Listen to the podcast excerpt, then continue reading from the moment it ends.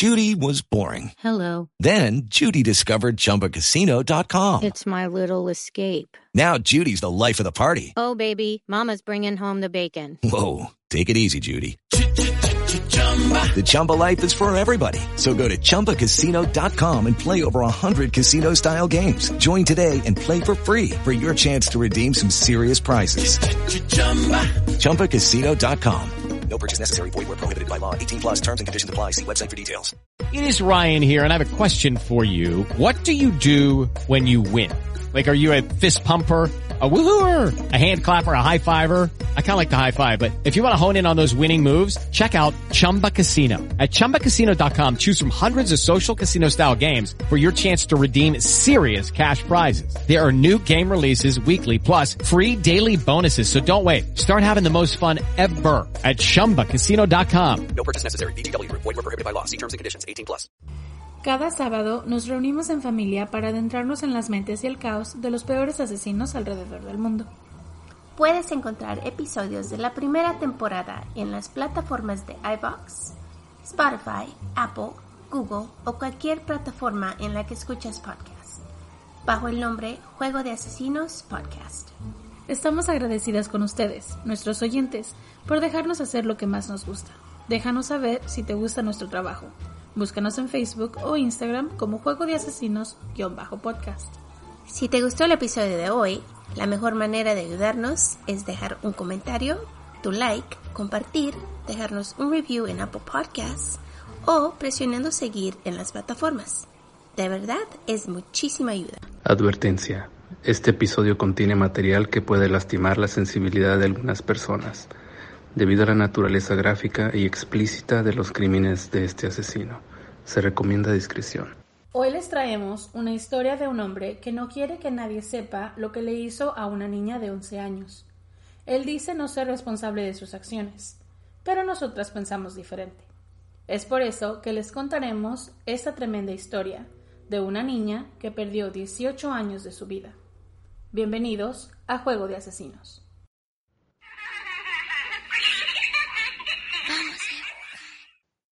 Familia, ¿cómo están? Hello. Hi. Bienvenidos.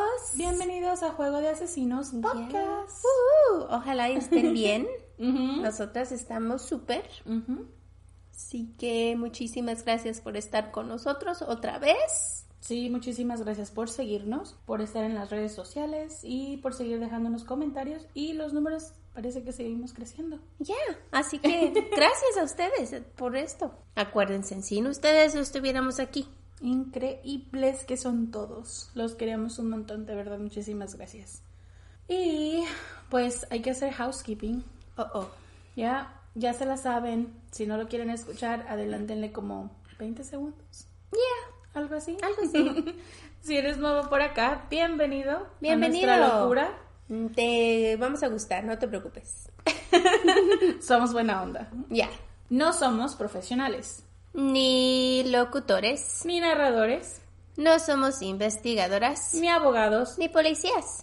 ni especialistas de ningún tipo. Solo somos dos simples mortales a las que les gusta mucho el true crime. Y hacemos muchísimo research para los casos que aquí se presentan. Usamos el Spanglish porque nos fluye Este podcast es una combinación extraña entre true crime y risas, y no, no nos reímos del crimen. ni de las víctimas. Solo nos reímos de nuestros malos ejemplos, Tonterías. mala pronunciación.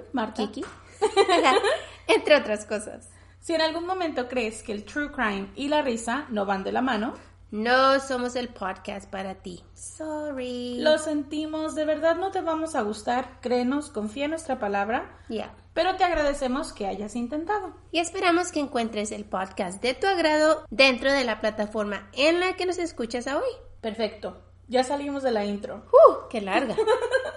Por fin. Sí, ahora toca nuestra parte favorita, Yeah. saludar a la familia. Saludos para Francia Espitia, Elizabeth Rodríguez, Jacine Contreras, Rita Vivo, Lourdes García, Kenia Llanes, Juliana Soto, Carlitos Figueroa, Luis Chávez, Isma Vázquez, Gaby Villanueva Hernández, Jessica Galeano. Daphne Sumaya. Muchísimas gracias a todos por ser parte de nuestra familia. Gracias, gracias. Sí, por estar en el grupo, por seguirnos, por... Sí, que el grupo tiene muchas cosas. Por si tienen amigos que aún no están ahí o a ustedes que quieran entrar, por favor, es, es muy divertido. Tenemos muchas personas ahí y todas ponemos algo en la mesa. Sí. Ahorita últimamente hemos estado interactuando un poquito más y se está poniendo más divertida la cosa. Yeah. Este, nos hacen recomendaciones, platicamos de nuestras mascotas. Yes, y pongo videos tontos. Ajá. Cuando me estoy durmiendo les pido que me hagan plática. Yeah, it's perfect. Es perfecto. Funciona. So, por favor, vayan al grupo si no han, si no han Sí, ido. si no han estado ahí. Que por cierto, tenemos un par de personas ahí que ni siquiera nos conocen, ¿eh? Yeah. Así que sean amables con ellos, por favor. Yes. Sí, no, no escuchan el podcast, pero ojalá en algún momento decidan escucharlo porque ser parte del grupo, pues... Ya, pierden un poquito, yo pienso. Ajá, si no- porque si no, no le entenderían a muchas de las cosas este, que hacemos. Y para Laura, todavía estoy esperando el juego, Laura. Yes, debes. Laura. Laura, ¿dónde estás? y para los que comparten sus cachorros, qué emoción verlos a todos. A mí me encantan los bulldogs, para los que no se saben. me encantan, es mi perro favorito del mundo y este hay muchos de ustedes que los tienen, así que gracias por las fotos y los saludos de sus cachorros. Sí. Síganlas, me encantan. Esta historia no tiene asesinato. Boo. Boo. Pero está buenísima y yo pienso que ustedes ya la han, muchos ya la han escuchado, es muy popular. Sorry, porque casi no tratamos de hacer populares, pero esta sí está muy buena. Sí, es muy, muy buena. Y la sugerí y no me acordaba que la había sugerido. al, ¿Verdad? parec- al parecer la anoté en la lista y nunca me acordé de que la había puesto en la lista. Pero está un poquito larga, así que Agárrense los cinturones que vamos a comenzar. yo soy Marta. Y yo soy Kiki. ¿Están listos? Vamos a jugar. Let's go. Hoy les traemos la historia de JC Lee Dugard. JC nació el 3 de marzo de 1980. En 1990, sus padres decidieron mudarse a South Lake Tahoe, una comunidad pequeña en California, porque su madre pensaba que era una comunidad más segura porque ellos anteriormente vivían en Los Ángeles. Y pues para los que conocen Los Ángeles, ah, es un poquito duro. Ya, es un, es un lugar muy poblado. Muy poblado y pues hay varias vecindades, pues se dirá, Vecindarios. que vecindarios que son pues un poquito Peligrosos. peligrosos, ya. Así que cuando ellos vivían ahí, pues alguien se metió a su apartamento y robó cosas y es por eso que su madre dijo, no, no, ya hasta aquí. Su madre, Terry Proven, y su padre biológico, que se llamaba Ken Slayton, llevaban muchísimos años separados. Así que Jaycee vivía con su madre y su padrastro, Carl Proven. Jaycee estaba en el quinto grado y tenía una hermanita bebé llamada Sheila. Terry se casó con Carl Proven cuando Jaycee era pequeña, pero él y Jaycee pues como que no tenían una buena relación, así que pues ella más que nada pues se la pasaba más con su mamá. Cuando tratas de volver a formar una familia, suele pasar que a veces no, pues como que no cuadran. Right, los Muy niños, bien, los niños con los con los nuevos niños papás. con el nuevo, ajá, con el nuevo integrante de la familia. Entonces, Yeah. el 10 de junio de 1991, Terry se fue a trabajar temprano. Jaycee esperó que su mamá le diera un beso de despedida, pero escuchó la puerta de enfrente cerrar y pensó que su mamá se había ido sin despedirse. Y pensó, bueno, pues la voy a mirar hoy en la noche, no hay problema si no se despide, ¿no? Se levantó, se arregló para ir a la escuela y ese día se puso su traje favorito, que era un pantalón color rosa y una blusa con un gatito también de color rosa. Como estaba el clima un poco frío, se puso un windbreaker, Que es como una chaqueta delgadita, delgadita, también de color rosa, o sea que le encantaba el color rosa. muchísimo. Cuando estaba lista, salió de su casa y subió a la colina que siempre subía para esperar el autobús de la escuela. Lake Tahoe es una comunidad bien pequeña, está como en las montañas, así que los chicos para ir a la escuela tienen que tomar el autobús porque o los padres lo llevan, porque la escuela no está cerca, no pueden caminar a muchos lugares porque pues es como las casas están separadas, las, los negocios separados. No es un lugar que puedes ir a nada más a caminar, es, es un lugar que, que necesitas auto para vivir ahí. Los lugares más cercanos están lejos de ti, Right. de las propiedades. Antes de llegar, se le acercó un auto. Ella pensó que el hombre necesitaba direcciones. Y Marta, ¿qué les hemos dicho aquí de antes? No hablen con strangers. No, los adultos nunca necesitan Ayuda, la ayuda de, un, niño. Grábenle esto en la cabeza a sus niños. Un adulto no necesita a ningún niño. No, no necesita cosa. ayuda. Cuando él bajó su ventana, le disparó con una pistola paralizante. El tipo salió del coche mientras Jaycee peleaba para alejarse. O sea, cuando de reciente le pe- cuando le pegó, se quedó paralizada, pero empezó a forcejear y trataba de alejarse de él. Pero pues como es una chica pequeña, una niña pequeña, pues él la agarró, la levantó y le ayudó pues otra persona que ella no miró y la secuestró. El hombre que la secuestró se llamaba Philip Greg Garrido. En el coche, Garrido escondió a Jaycee en el piso del auto y le puso una cobija arriba de ella. Y ella entró y salió de conciencia mientras iba manejando. El viaje duró más o menos como tres horas, desde su casa de Jaycee en Lake Tahoe a la casa de, Gar- de Garrido en Antioch. Ay, no. Y les voy a decir, ya, y les voy a decir, ah, una pistola paralizante es un shotgun de la de eléctrico. Ya. So, les voy a decir que cuando a ti te, no sé, este, nunca me ha tocado experimentar que te den toques, Right. Pero aquí les va. Cuando una persona tiene miedo y te dan toques, en vez de tirarte, te, levanta porque te da un boost de adrenalina. Right. So, eso fue lo que le pasó a esta niña, que se asustó de que el hombre la, la estaba haciendo shock y en vez de la niña quedar desmayada como él esperaba, tuvo un boost de adrenalina y, Y pudo pelear correr. con él. Ajá. Y ya después entraba y salía de conciencia por lo mismo, porque está en el shock y la adrenalina al mismo tiempo. Es mucho para el cuerpo. Es muchísimo para el cuerpo y para una persona pequeñita como ella, pues imagínate. Carl Proven miró el secuestro de su hijastra desde su casa. Miró a dos personas en un auto mediano gris que hicieron una U-turn o una, Una vuelta. vuelta. en U y regresaron por ella. El hombre y una mujer forzaron a Jaycee al auto. Proven salió inmediatamente de su casa y siguió el auto en su bicicleta, pero no pudo alcanzar el vehículo. Muchos niños que estaban en la parada del autobús también miraron el secuestro, pero eran chicos y no podían hacer nada.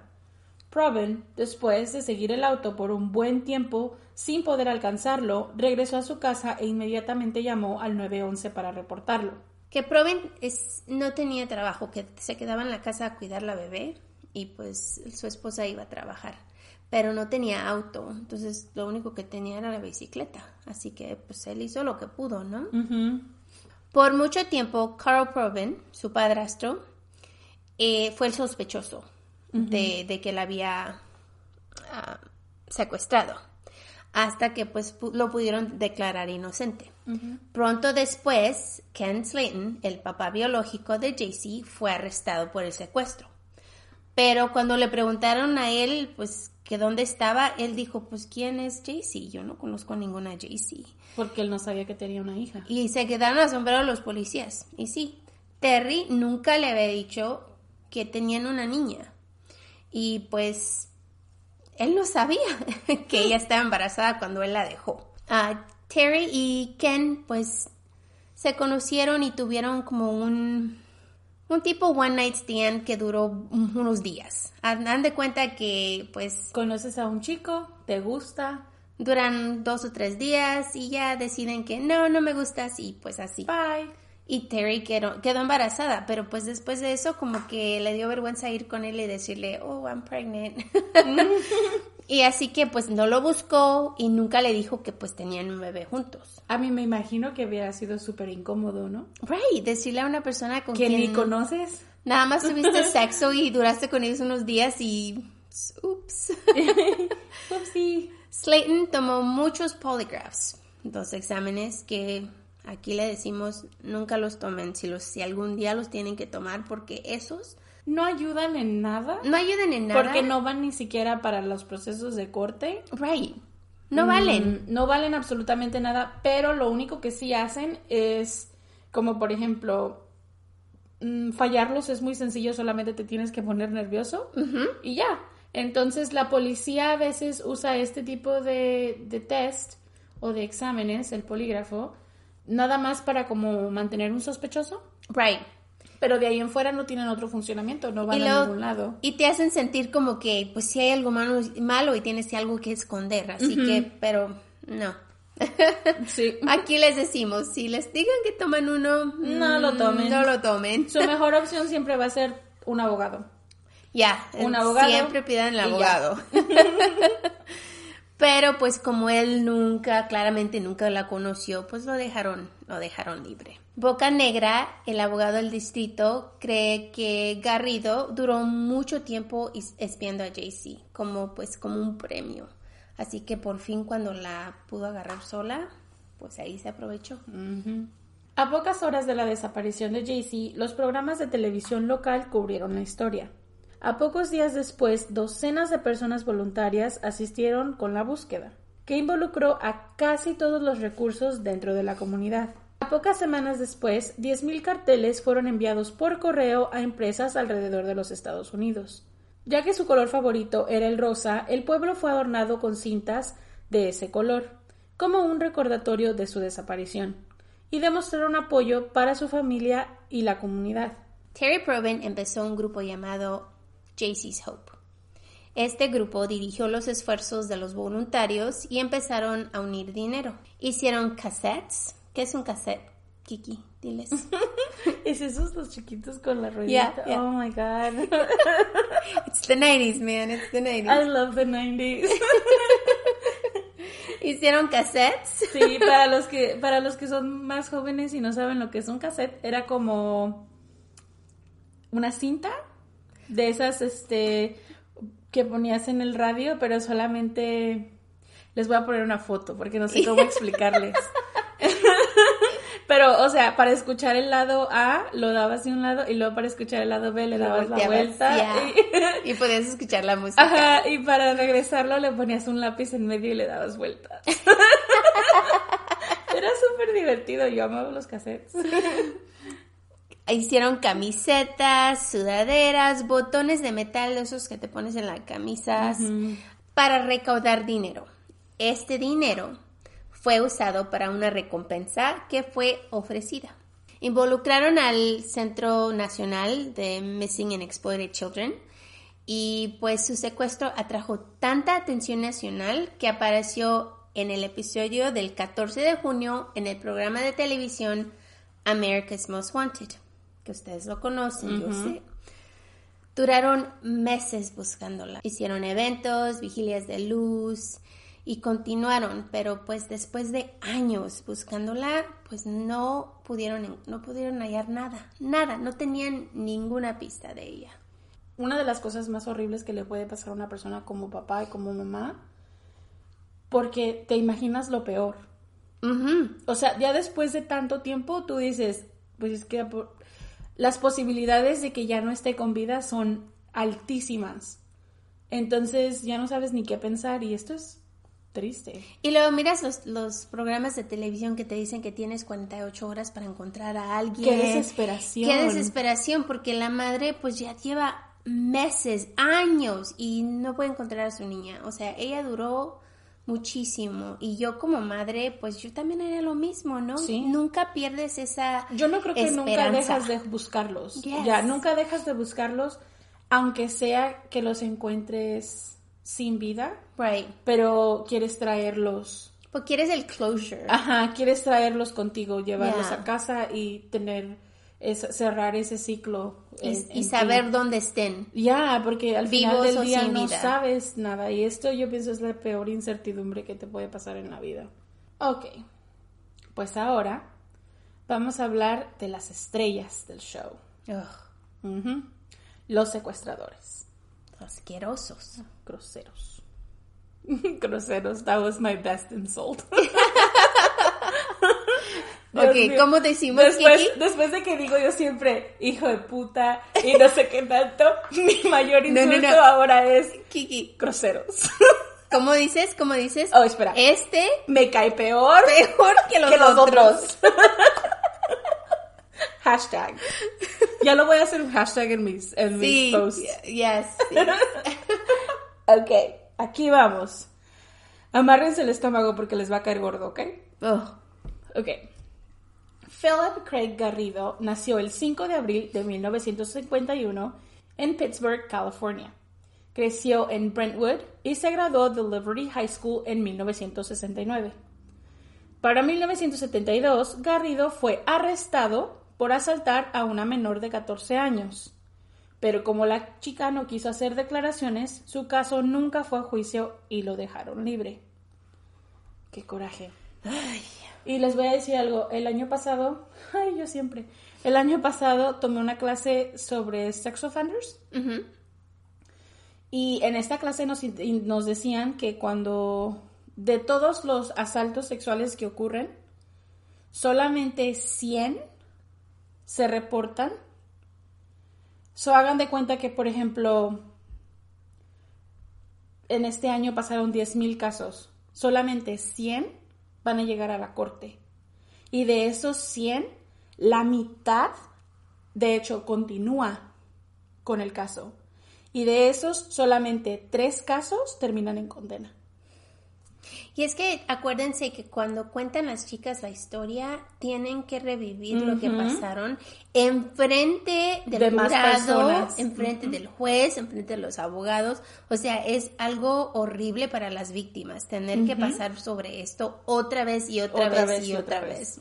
Es horrible. Es, creo que ese es uno de los, de los flaws, ¿cómo se dice flaws? Del, del- de la justicia en estos momentos. Ya, porque ¿por qué no los meten a un cuarto pequeño donde puedan ¿Grabas? darse grabada, live streame, como sea, para que las chicas no estén enfrente de tantas personas? Porque es por eso que muchas de ellas no siguen sus casos adelante, porque pues es el miedo y, y, y poder pasar todo otra vez en Ellos- su mente. sí, están traumadísimas de lo que les acaba de pasar y tener que revivirlo una y otra y otra vez Ya. es horrible. Y estas, eh, les digo, estas son unas de las cosas que los flaws que tiene la, la ley ahora, las cortes ahora. Pero de verdad, cuando a mí me dieron esas estadísticas, yo estaba así como de, ¿what? ¿Solamente tres? ¿Tres? porque no- Porque ¿sabes cuántos casos de, de asalto sexual existen? ¿Cuántas mujeres sufren por ello? Y hombres también. And you're like, you know, ¿por qué estamos todavía en este punto donde no podemos procesar este tipo de casos? Y, y, bueno, historia para otro costal, pero de verdad, de verdad es intrigante y Yes. molesto que sigan existiendo estas fallas en el sistema judicial cuando se re- refiere a asaltos sexuales. Ya, porque estas chicas necesitan ver justicia y... pues, Apoyo. Creo que hay Apoyo más, y- necesitamos más apoyo Right. para eso. Bueno, continuamos. En 1973, Garrido se casó con una chica llamada Christine Murphy. Ella dijo que él era muy abusivo y que cuando trató de huir, él la secuestró hasta que su familia la rescató. Y ella no quiso decirle a la policía porque solo quería escapar y no saber nada más de él. Perfecto ejemplo ahí. Ya, y es que no se le culpa. Al, al final del día dices, a lo mejor a ella se le hace más fácil solamente huir y ya no volver y no Para saber nada no más saber de él. de él. En 1976, Garrido secuestró a una chica llamada Catherine Calloway de Lake Tahoe. Se la llevó a Reno, donde la violó por cinco horas. Cuando un policía iba manejando, notó un auto estacionado afuera de un negocio que estaba cerrado. El candado del negocio de la puerta estaba roto. Así que el policía se paró y fue a investigar. Tocó la puerta y salió Garrido a contestar. Pero pronto después, atrás de él, salió Catherine Calloway pidiéndole ayuda al oficial. Y Garrido inmediatamente fue arrestado. Y fue cargado en la Corte Federal del Estado. En 1976 fue ordenado por la Corte a una evaluación psiquiátrica y el, el psiquiatra lo diagnosticó como abusador sexual y drogadicto crónico. El psiquiatra recomendó que se realizara un examen neurológico porque el uso crónico de drogas de Garrido podría ser responsable en parte de su desviación sexual mixta o múltiple. Luego fue evaluado por un neurólogo al que le dio la impresión de que pues su examen era normal. Él testificó que tenía muchos problemas y que en varias ocasiones le gustaba ir a las escuelas cercanas, estacionarse y cuando salían los niños de la escuela, pues le gustaba mirar a las niñas. Y se masturbaba en el auto. Ay, Dios mío. ¿Qué les digo? Que me cae gordo, me cae gordo. Me molesta, esta gente me molesta, me molesta muchísimo. Hijo de puta. Sí. Fue condenado el 9 de marzo de 1977 y empezó a servir su sentencia de 50 años en Leavenworth, en Kansas. Cuando estaba en Leavenworth conoció a Nancy Bocanegra. Ella estaba vi- visitando a otro prisionero que era su tío. Y ellos se conocieron. Ah, amor a primera vista, right? Se conocieron el 5 de, octu- de octubre de 1981. Después de muchos años de novio, el 22 de enero de 1988, Garrido y Bocanegra se casaron en la cárcel. ¿Por qué no? Y bristofilia, chicos. What else? Poco después lo trasladaron a la prisión en Nevada, donde solamente duró siete meses Ay, y lo dejaron salir por buen comportamiento. This. I do too. Lo transfirieron a las autoridades federales de libertad condicional en Contra Costa. Es un condado en California. Eso pasó el 26 de agosto de 1988. Nancy, pues claramente tenía que seguir a su esposo, ¿no? Y los dos se fueron a vivir en Antioch. Ellos vivían en la casa de Garrido con la madre de Garrido. Ella era una anciana que padecía de demencia, así que pues podrían hacer lo que ellos querían y pues la señora estaba tan enfermita que no sabía No ni sabía qué ni estaba qué estaba pasando. pasando. Yeah. En el 2009, su padre, Manuel Garrido, quien vivía en Brentwood, dijo que su hijo era un chico muy bueno, Oh, claro. pero que todo cambió cuando Garrido se accidentó seriamente en una motocicleta cuando era adolescente. Después de ese incidente empezó a usar crystal meth y pronto se volvió muy loco. Bueno, Crystal Meth hace eso. I I mean, yeah, that's true. Ahora que ya les presentamos a Nancy y a Gary, ahora les vamos a contar sobre el secuestro. Después de que la secuestraron y la metieron al coche, los Garridos llegaron a su casa. La llevaron rápidamente del coche a la casa. Garrido le puso una cobija en la cabeza para que no se diera cuenta pues de dónde estaba le quitaron toda su ropa y ella tenía un anillo que le había dado su mamá.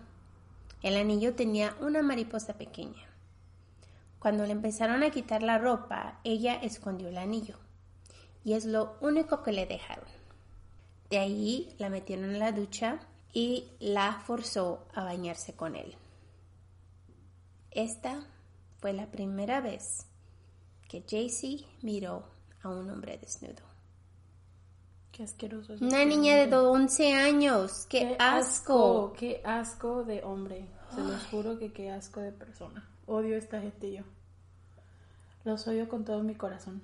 Se la llevó con prisa a un área en el jardín de su casa en la parte trasera, donde tenía contenedores grandes para guardar comida. La colocó en un cobertizo pequeño que estaba insonorizado o que no podía entrar el sonido. No sabemos si es una palabra. Ya, sorry. Déjennos saber.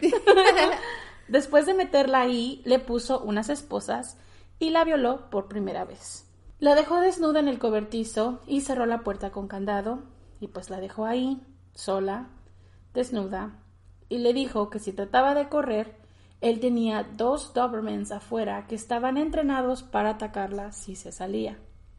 Le dejó las esposas puestas por la primera semana que estuvo ahí. Garrido la visitaba en el cobertizo, le traía comidas y malteadas y le platicaba. ¡Qué animal! Cerdo. Hello, it is Ryan, and I was on a flight the other day playing one of my favorite social spin slot games on ChumbaCasino.com. I looked over the person sitting next to me, and you know what they were doing? They were also playing Chumba Casino. Coincidence? I think not. Everybody's loving having fun with it. Chumba Casino is home to hundreds of casino-style games that you can play for free anytime, anywhere, even at 30,000 feet. So sign up now at ChumbaCasino.com to claim your free welcome bonus. That's ChumbaCasino.com and live the Chumba life. No purchase necessary. BGW. Void were prohibited by law. See terms and conditions. 18 plus. Los peores. Durante este periodo solo tenía contacto humano con Garrido. Él le traía una cubeta nueva todos los días para que ella la usara como baño. Le trajo una televisión, pero le prohibió mirar las noticias, porque no quería que supiera pues que la estaban buscando, aunque pues tiene 11 años, yo creo que ya sabía, ¿no? Después de un mes en el cubertizo, Garrido la mudó a un cuarto más grande, donde la esposó de la cama, porque pues no lo tenía confianza todavía, y le explicó que había ángeles del demonio que lo dejaron secuestrarla para que ella lo ayudara con sus problemas sexuales, porque la sociedad lo ignoraba. ¡Ugh! ¡Qué horror! ¡Ay! Dude. Vete a un puto psiquiatra, te apuesto que te ayudan. Había días en los cuales se drogaba tanto que tenía runs, o corridas, como él las llamaba, donde le ponía maquillaje, un vestido y se la pasaba el tiempo con ella cortando fotografías de revistas pornográficas. Le hacía escuchar las voces que él escuchaba y le decía que él era el elegido como servidor de Dios. Cuando ya se le quitaba su high, lloraba y le decía a Jaycee que lo perdonara mientras la amenazaba que si lo dejaba la metería a una jaula como un animal. Ya la tiene como un animal. ¿Qué le pasa a este idiota? ¡Qué imbécil! Después de siete meses encerrada, Garrido por fin trajo a su esposa. Nancy, quien le trajo un juguete de peluche y leche de chocolate. Nancy lloró cuando la miró y le pidió perdón. ¿Really? Al principio, Jaycee quería que Nancy la quisiera, pero muy pronto se dio cuenta que Nancy solo la manipulaba. En veces era muy tierna con ella y en otras era fría y cruel y pues muy celosa. Y culpaba a Jaycee pues por estar en este predicamento. Les voy a decir, esto es lo más tonto que se... No entiendo, no entiendo, no entiendo.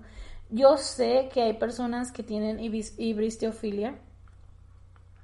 porque son las que les gusta buscarse novios y maridos que están en prisión.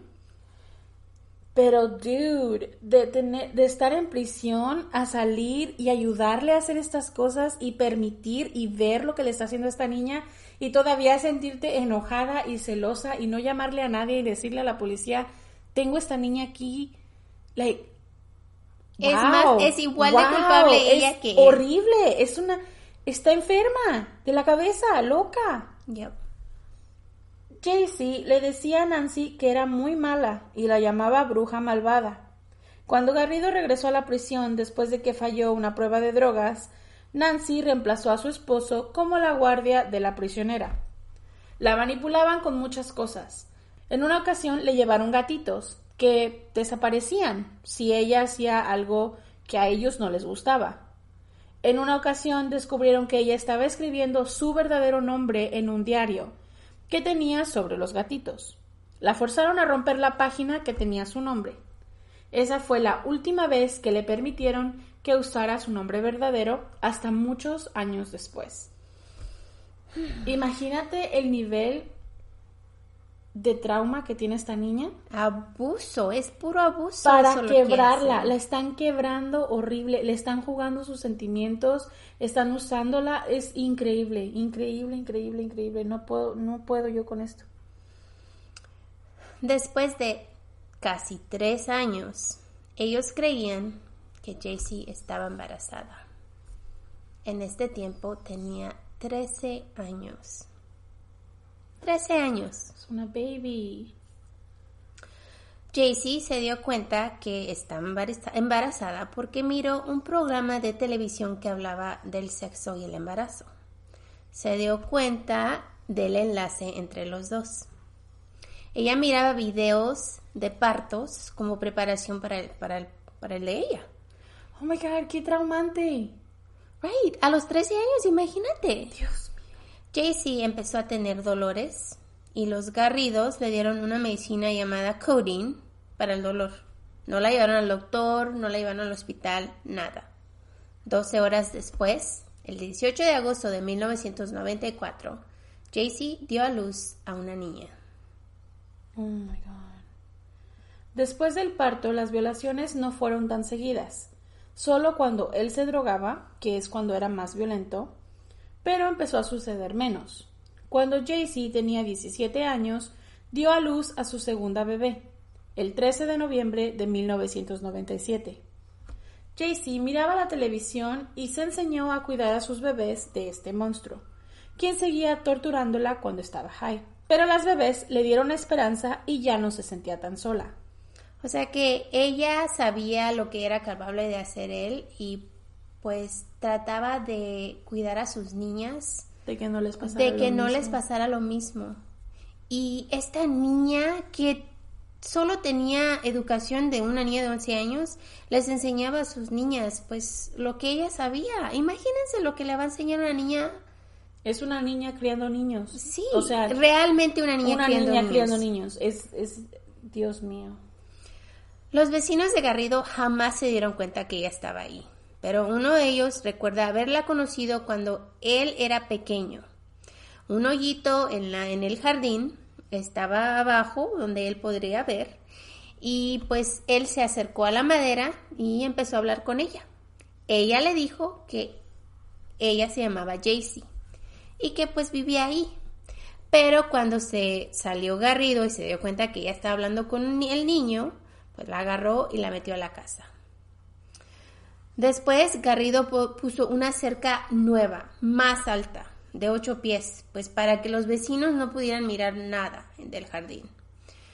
Y ya cuando la subió, le dio más libertad y la empezó a dejar salir más, a salir al jardín más seguido, ya que la cerca estaba alta y pues la gente no la podría ver. Para pasar el tiempo, Jaycee plantaba flores y le daba clases a sus bebés, pero los garridos le decían que las niñas no eran de ella, que, eran, que ella era la niñera y que Nancy era la verdadera madre de las niñas. Las niñas le tenían que decir mamá a Nancy. Pronto después empezaron a sacar a Jaycee y a las niñas a la calle. En la calle las niñas llamaban a Nancy mamá. Garrido tenía una tienda y Jaycee le ayudaba. Durante este tiempo ella estuvo pues sola y tenía teléfonos, pero nunca trató de huir. Ella dijo que era un switch mental que tenía apagado. Estaba entumida y tenía mucho miedo. Tenía algo a lo que le llamaban síndrome de Estocolmo. El síndrome de Estocolmo es una condición en la cual los rehenes desarrollan una alianza psicológica con sus captores durante el cautiverio. Este término fue utilizado por primera vez por los medios en 1973, cuando cuatro rehenes fueron tomados durante un robo de un banco en Estocolmo, Suecia. Que también una de las características que es que siempre dicen es de que las víctimas se enamoran, entre comillas, del captor. O los, los ah, ayudan o los...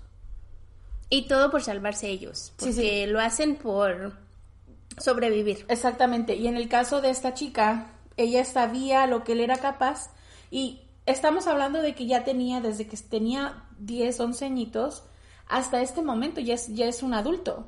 Entonces, imagínense ustedes en su cabeza, tienes 10 por 10 años, digamos aproximadamente, en tu mente te están calcando. Si te sales te mato, si te sales te hago esto, si te sales esto. Entonces está metido ya bien engranado en su cabeza, no es como que va a intentar huir así nada más porque sí. No, y además que pues no solo le meten eso en la cabeza, pero también la físicamente pues le hacen daño. O sea, igual es mental y es físico. Es físico. En este tiempo Garrido tenía un blog llamado God's Desire Church, otro que, le- que hizo su propia iglesia. En este blog él decía que tenía el poder de controlar el sonido con su mente.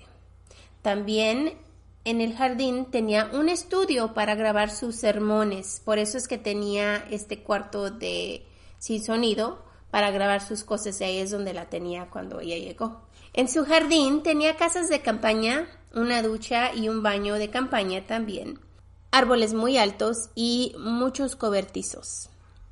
Como Garrido estaba en libertad condicional, muchos policías pues podrían entrar a visitarlo cuando querían, porque cuando estás en libertad condicional, si haces algo mal, pueden entrar a tu casa. Si te pueden checar por cualquier cosa, no tienen que tener razón. Dos veces revisaron su casa y nunca miraron a Jaycee. Oh my God. O a las niñas. Los vecinos dicen que en varias ocasiones él abrió la puerta y platicaba con ellos, con los vecinos. Pero Jaycee nunca se escapó y nunca habló con nadie, o sea, estaba adentro todo el tiempo, pobre chica. Tuvieron muchas ocasiones de encontrarla, pero el sistema le falló. El 22 de abril de 1992, un hombre llamó al departamento judicial en Contra Costa de una gasolinera localizada a tres kilómetros de la casa de Garrido y les dijo que él había mirado a la chica que estaban buscando. Él les dijo que subió a un vean amarillo.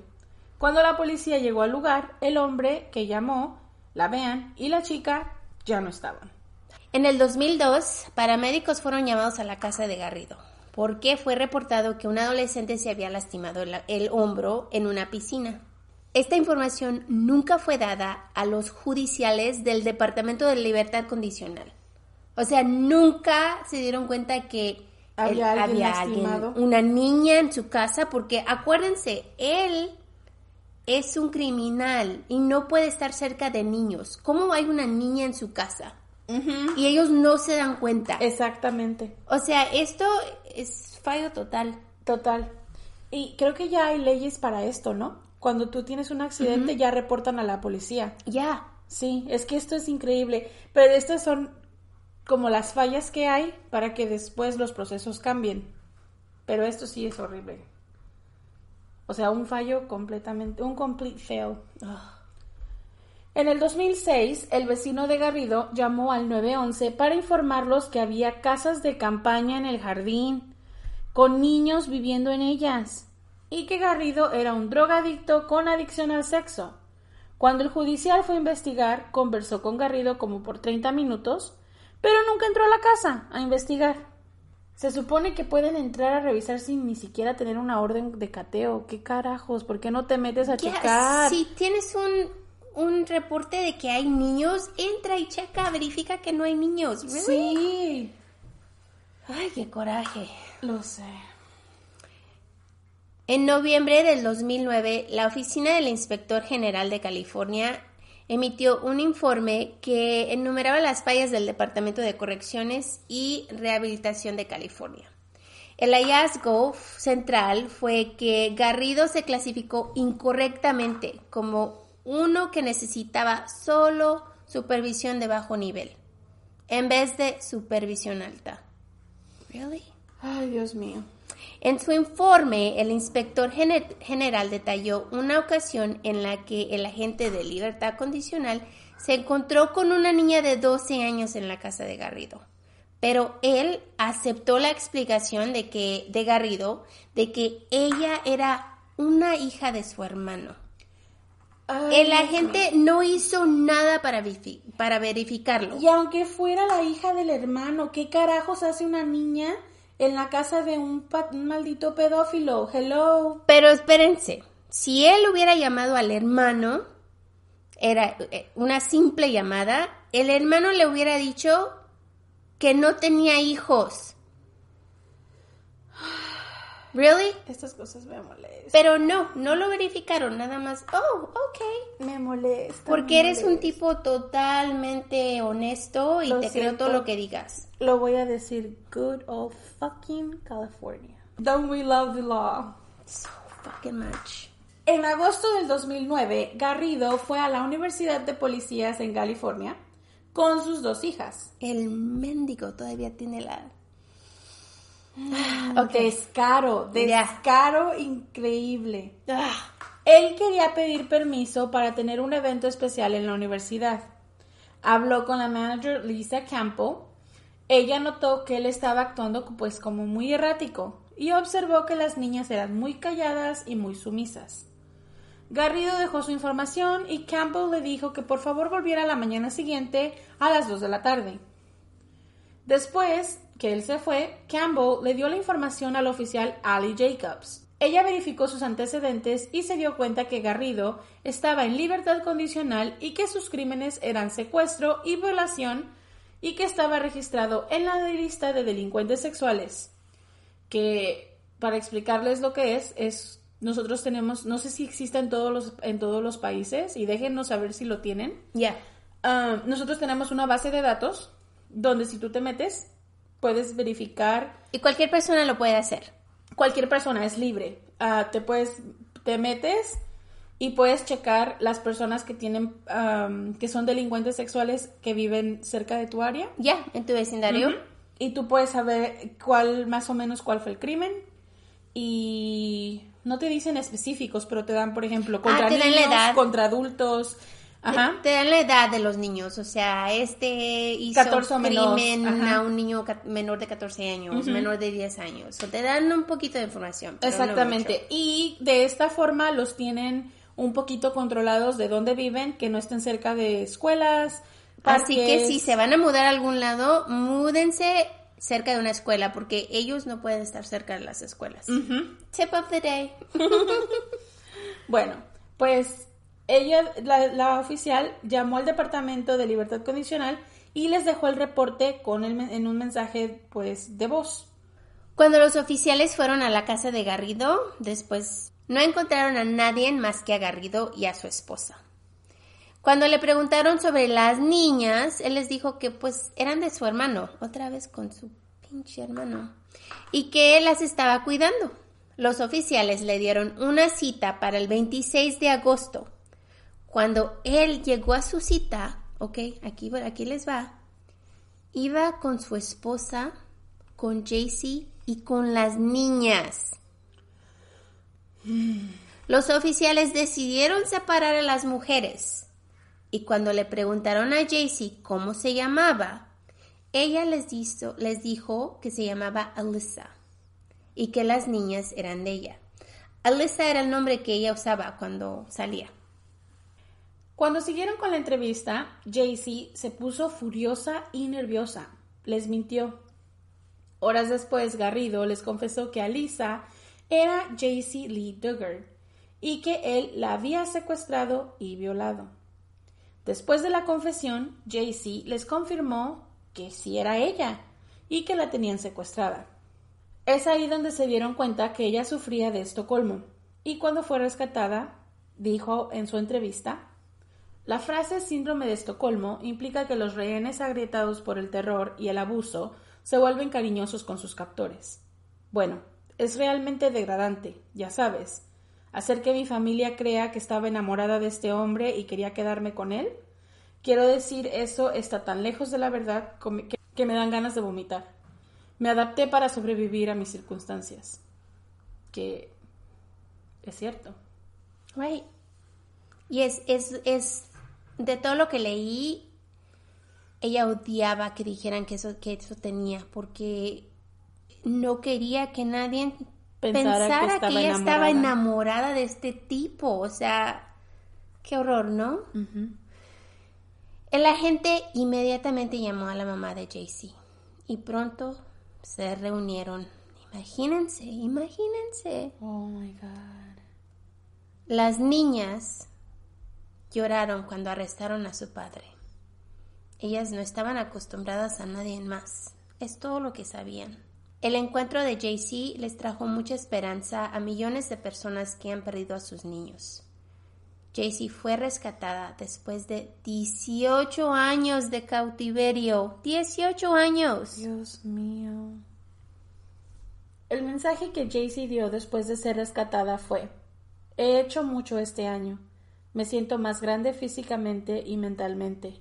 He tenido nuevas experiencias, ir a juegos de básquetbol, reuniones familiares y también he conocido a muchas personas interesantes. Estoy aprendiendo cosas todos los días, y me estoy acostumbrando a hacer cosas que muchos ni siquiera piensan antes de hacerlas. Voy a restaurantes lo más que pueda, pero no puedo dar la cara. No sé si es nuevo o viejo o si todavía siento mucho miedo. Pero por fin me siento libre, verdaderamente libre. Tengo que enseñarles a mis niñas que esto es normal, y tengo que ser fuerte por ellas.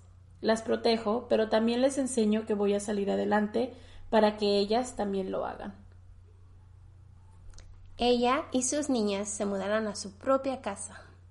Las niñas van a la escuela, tienen mascotas y además las mascotas que tenían cuando estaban con los garridos fueron rescatadas y se las dieron a Jaycee para que se las llevaran porque pues son de ellas, eran de ellas sus mascotas y de las niñas. Jaycee se enseñó a manejar con la ayuda de su hermana bebé, que acuérdense, estaba pequeñita cuando se fue. Recibió un coche nuevo de alguien que se lo regaló generosamente. Ella y las niñas están en terapia, mucha terapia. Y ella creó una fundación que se llama JAYC. Esta ayuda a familias con trauma como el que ella sufrió. Y viven libre y feliz. Ella escribió un libro que está muy bueno. Tiene muchos datos y muchos detalles de lo que pasó. Así que si eso no es para ustedes, eh, está muy detallado. Muy bueno, pero muchos detalles. Muy gráfico. Yes, muy gráfico. Se llama A Stolen Life o Una vida robada. Right. Y pues Jay-Z recibió del estado de California 20 millones por su sufrimiento, que es poco para todo lo que le pasó, de verdad. Y California, Dios mío, que por lo menos que se hicieron responsables de algo. Right? Y también para que no demandara al Estado por no hacer un buen trabajo con las inspecciones de criminales como Garrido, ella demandó a los Estados Unidos, acusándolos de no monitorear a Garrido cuando estaba en libertad condicional. En su demanda ella cuenta toda la cantidad de veces que hubo violaciones de la libertad condicional, pero perdió su caso. Porque pensaron que no era víctima. Dijeron que ella no era víctima. ¿Cómo no va a ser víctima? Pues es que cuando estás, tú sabes, cuando hay abogados que tienen que defender a, la, a los Estados Unidos, hacen hasta lo peor por ayudarlos. Así que ellos, eso fue su defensa. Su defensa fue que pues ella no era víctima. Basura. Cochinero. Eso es basura. Garrido se declaró culpable y recibió una sentencia de secuestro, 13 por asalto sexual y fue sentenciado a 431 años en la prisión hmm. en junio del 2011. Nancy recibió 36 años. No mucho si me dices a mí. Porque también debieron de haberla puesto el mismo número de tiempo. Oye, si el hombre se va a prisión y ella se hace cargo como de tomar el mando para seguir teniéndola ahí encerrada, no manches. También se merece los 431 Pero ya tenía sus 40 años, así que pues 30 que le dieron ya sería una... Ancianita. Qué hijo de puta. Right. Así que si no la han escuchado, aquí la tenemos. Ojalá y este les guste.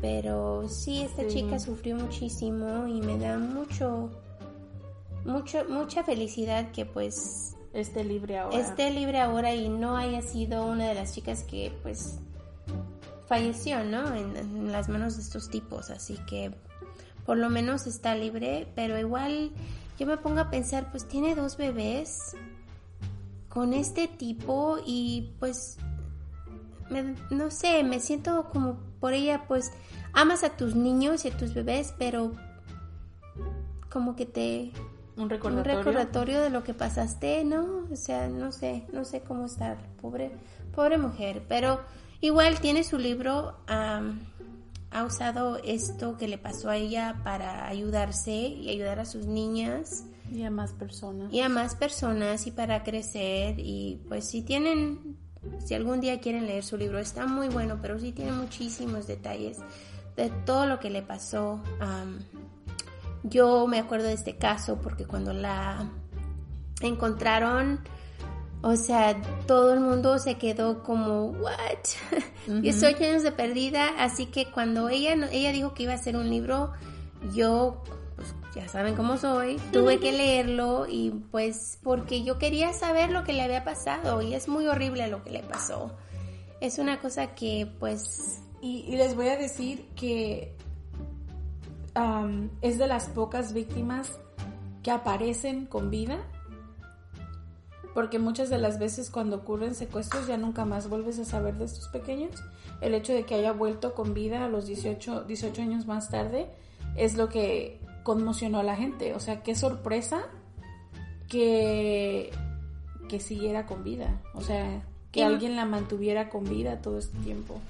Imagínense su madre, qué felicidad de por Sí, fin tener a a su bebé de regreso y o sea, a pesar de que duró tanto tiempo sin ella, ahora tienen otra vida y pues es- están viviendo lo más feliz que puedan y lo más libre que puedan.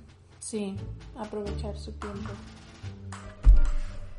Bueno, aquí les dejamos la historia. Ojalá les haya gustado. Sí, ojalá que sí.